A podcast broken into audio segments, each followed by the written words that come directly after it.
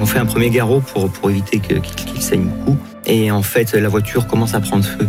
Bonjour, c'est Nicolas Poincaré. Bonjour, c'est Fabien Randrian-Arissoa. Le rallye du Paris-Dakar tourne au cauchemar après l'explosion de la voiture d'assistance du pilote Philippe Boutron à Jeddah en Arabie Saoudite.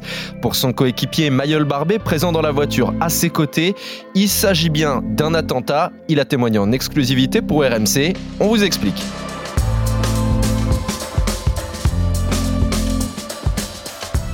Que ça aura été long entre l'explosion de la voiture de Philippe Boutron le 30 décembre et l'ouverture d'une enquête par le parquet antiterroriste de Paris le 5 janvier. Entre ces deux dates, un flou entretenu par la direction de la course qui a attendu que le départ soit passé pour annoncer la nouvelle au pilote.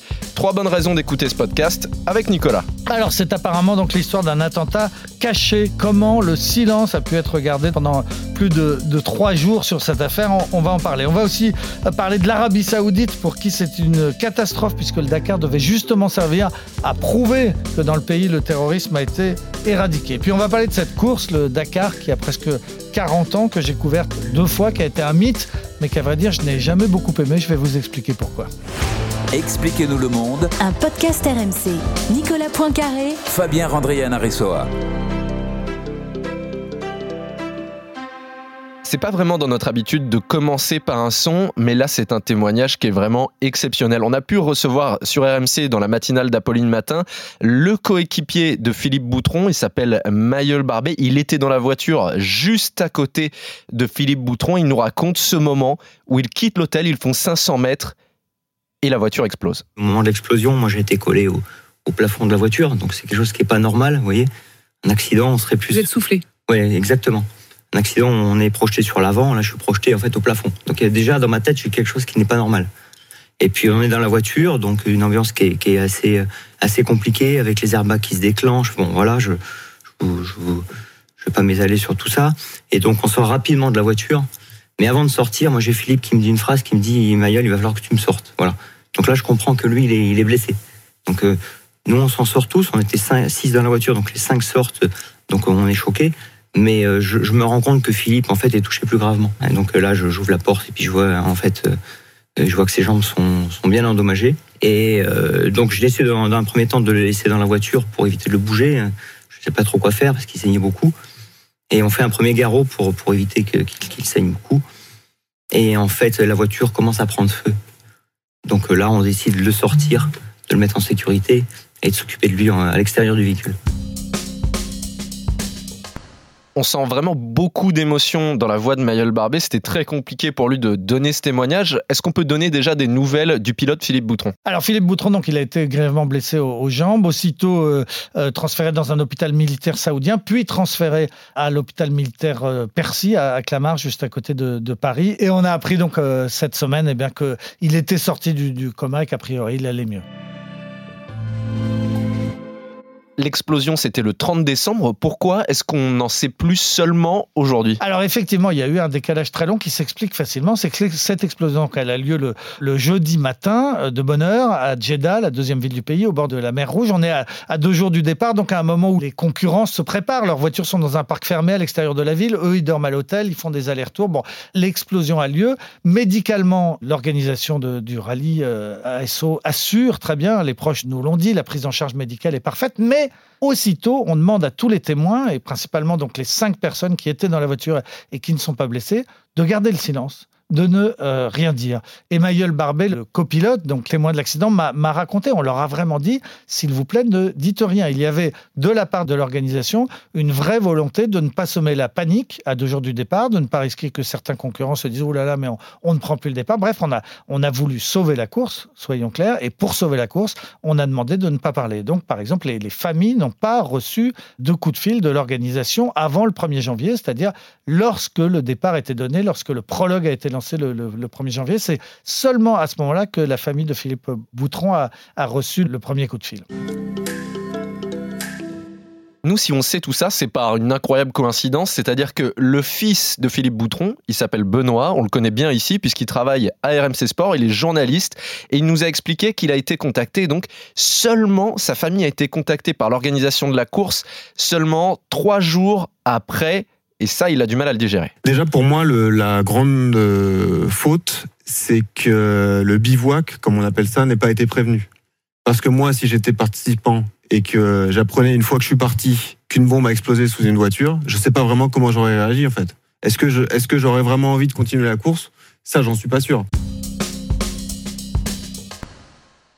Amaury Sport Organisation qui organise le Paris-Dakar n'était pas la seule à vouloir cacher un peu tout ça, à entretenir le flou. L'Arabie Saoudite n'a pas du tout intérêt à ce qu'on parle de cette explosion comme d'un attentat. Ah non, pour eux, c'est une, c'est une catastrophe parce que c'est un pays qui a été victime du terrorisme pendant au moins une décennie, pendant toutes les années 2010. Il y avait des dizaines, des centaines, parfois des milliers d'attentats et le prince MBS, autoritaire, qui a pris le pouvoir, a, a plus ou moins réussi à, à régler la question. Aujourd'hui, il essaye de montrer une image moderne de son pays. Il a des projets pharaoniques en ce qui concerne le tourisme au bord de la mer Rouge. Il a, et il utilise utilise le sport, donc le Grand Prix de Formule 1 qui a eu lieu en décembre, et puis le Paris-Dakar qui a lieu donc tous les ans depuis euh, trois ans maintenant, comme des vitrines pour dire regardez, tout se passe bien dans notre pays, euh, tout roule. C'est le cas de le dire. Bah là, et bah là, non. Là, justement, il est tombé sur, sur un os, donc ils sont absolument dans la négation.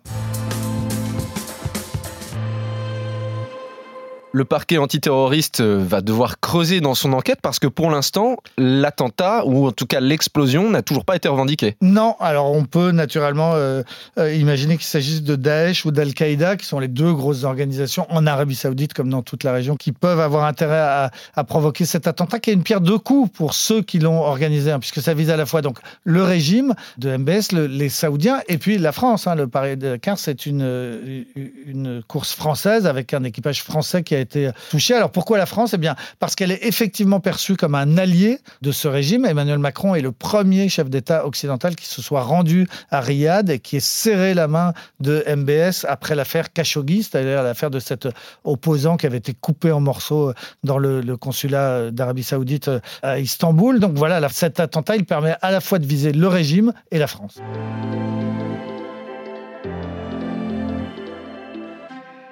Moi, il y a quelque chose qui me choque beaucoup dans le fait qu'on organise le Paris-Dakar en Arabie Saoudite, c'est que jusqu'à il y a très peu de temps, les femmes n'avaient même pas le droit de conduire une voiture. Voilà, donc on a des femmes pilotes là euh, qui font le Dakar dans un pays où c'était strictement interdit. Il y a encore euh, pas si longtemps, c'est en 2018 simplement que, encore une fois, pour une question d'image, le régime est revenu sur cette interdiction de conduire pour les femmes qui était symboliquement euh, très très forte. Sauf que ce qu'on a oublié, c'est que il y avait une militante qui s'appelle Loujaine Al Atloub et qui qui était en pointe sur la question d'essayer d'obtenir le droit de conduire. Elle avait été plusieurs fois en prison pour simplement avoir pris le volant d'une voiture. C'est une jeune femme qui a 31 ans aujourd'hui, qui est très très courageuse, qui a grandi en France. Il se trouve que son père a eu des postes notamment à Toulon, donc elle parle français parfaitement. Elle a fait des études de français ensuite, de littérature française aux États-Unis, puis elle est rentrée dans son pays, elle a mené ce combat. Donc elle est allée en prison pour avoir conduit. Et lorsque l'interdiction a été levée en 2018, on se dit, bah, dans ce cas-là, elle aurait dû sortir, puisque son crime, c'était d'avoir pris le volant d'une voiture. Eh bien non, elle est encore restée en prison des années et des années. Elle n'est sortie que très très récemment. En 2019, on lui avait proposé de sortir à condition de tourner une vidéo où elle aurait dit qu'elle avait été très bien traitée, jamais torturée ni rien. Elle a refusé, parce que la réalité, c'est qu'elle a été torturée et violée euh, en prison. Donc en 2019, elle a refusé de sortir. Et puis finalement, elle vient d'être libérée, mais elle est toujours interdite de sortie du pays, toujours dans, une situation euh, assez dramatique. Donc cette histoire, elle est quand même très symbolique, hein, qu'une femme française, enfin d'origine française, parlant notre langue, ait pu avoir été aussi maltraitée simplement pour avoir conduit dans ce pays où aujourd'hui on fait le Paris-Dakar. Ça pose question. Je me demande combien de, des concurrents et des concurrentes du Dakar connaissent cette histoire. Toi, la course du Paris-Dakar, tu la connais, tu l'as couverte deux fois, et dans son histoire, elle a toujours été obligée d'adapter un peu son tracé par rapport à la menace terroriste. Oui, parce que bon, c'est une course africaine. Hein. Au début, c'est Thierry Sabine, donc qui a une passion pour l'Afrique et qui imagine cette course qui démarre euh, en 1978. Hein, ça fait 43 ans maintenant. Et effectivement, bah, comme son nom l'indique, hein, c'était Paris-Dakar, et ça traversait donc principalement le Sahara. C'était la course du Sahara. Ça passait par Agadez, euh, et puis ça enchaînait au Mali, euh, Gao, Tombouctou, Bamako, et puis ensuite le Sénégal. Alors effectivement, à partir des années 2000, eh ben, c'est devenu de plus en plus difficile. hein. On est exactement dans la zone où se passe actuellement le- la guerre hein, entre Barkhane et les djihadistes. Donc on est dans un, territoire qui autrefois était une sorte de terrain de jeu donc pour les, aventuriers et les fous de bagnole qui étaient les, premiers euh, participants du Dakar qui sont devenus aujourd'hui vraiment les, lieux du terrorisme. Alors du coup, on sait, bah, le Dakar a fini par quitter l'Afrique, aller pendant une dizaine d'années en, Amérique du Sud, et puis euh, désormais, depuis trois ans maintenant, en, en Arabie Saoudite, ce qui, on vient de voir, n'est pas forcément une très très bonne idée. Moi, c'est une course qui m'a beaucoup fait rêver, comme tout le monde, parce que c'est vrai, on se souvient pas à quel point c'était médiatisé à l'époque. hein. C'était sur France 2, sur France 3, des directs, Gérard Rolls qui était là tous les soirs, qui nous montrait, on connaissait les noms des champions, des Cyril Neveu, des Hubert Auriol, des Stéphane Peter Hansel. Euh, c'était très très suivi, hein, beaucoup beaucoup plus euh, qu'aujourd'hui. Donc ça m'a beaucoup fait rêver. Et puis effectivement, je l'ai couverte ensuite deux fois comme journaliste et j'ai été assez déçu.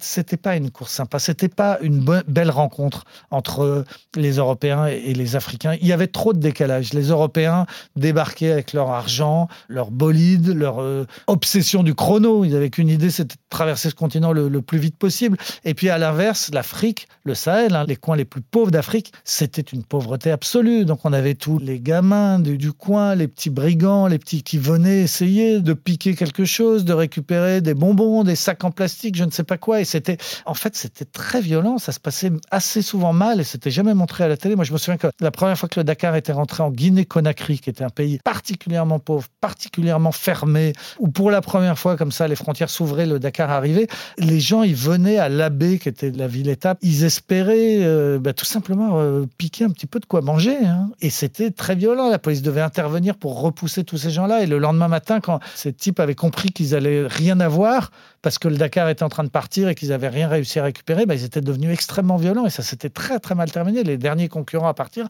étaient partis avec, en se faisant jeter des pierres. Enfin bon, c'était c'était pas comme ça tous les soirs. hein. Il y avait aussi des belles rencontres. Mais à la télé, on nous montrait comme ça une formidable rencontre entre des Européens et des Africains. Moi, je voyais surtout des garagistes obsédés par leur performance et des Africains qui venaient pour essayer de rêver, mais ça se passait pas bien.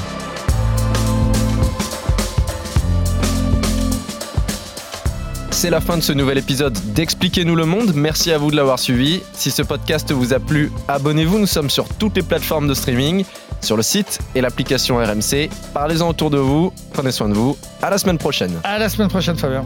Retrouvez Nicolas Poincaré dans Apolline Matin Tous les jours à 6h20 et 7h50 sur RMC.